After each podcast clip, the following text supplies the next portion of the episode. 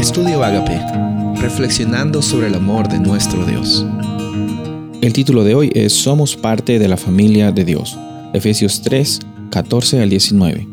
Por esta razón me arrodillo delante del Padre, de quien recibe nombre toda familia en el cielo y en la tierra.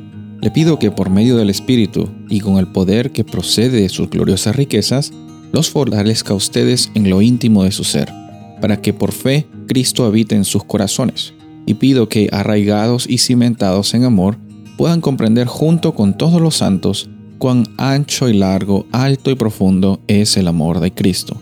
En fin, que conozcan ese amor que sobrepasa nuestro conocimiento para que sean llenos de la plenitud de Dios. Durante esta nueva serie vamos a estar hablando acerca de cómo es que Dios nos ama y cómo es que en su amor nos da propósito, nos da identidad, la oportunidad de vivir esta experiencia hermosa que tenemos, la de ser, es ser llamados hijos de Dios.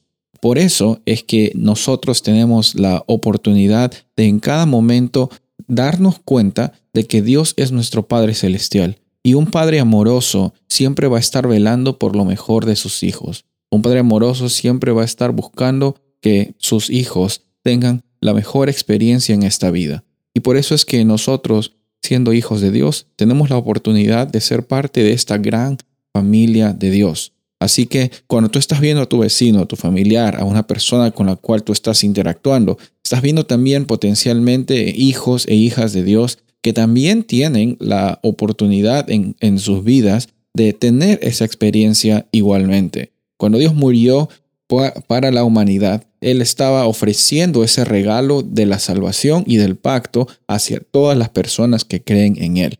Por eso es que hoy día tenemos identidad. Por eso es que hoy día en esta nueva época que nos toca vivir, tenemos la oportunidad y el privilegio de en cada momento caminar sabiendo que Dios está preocupándose por ti y por mí. En cada momento sabemos de que Dios es nuestro Padre Celestial, el Espíritu Santo está transformando nuestros corazones y que por medio de, la fe que tenemos en Cristo Jesús podemos estar con la esperanza de que nuestro, nuestra vida no es una vida al azar, sino es una vida creada para glorificar a Dios y para que los demás sepan que existe esperanza sin importar las circunstancias que nos rodean.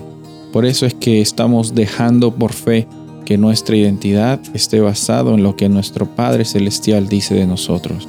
Y tú y yo somos parte de esta hermosa familia.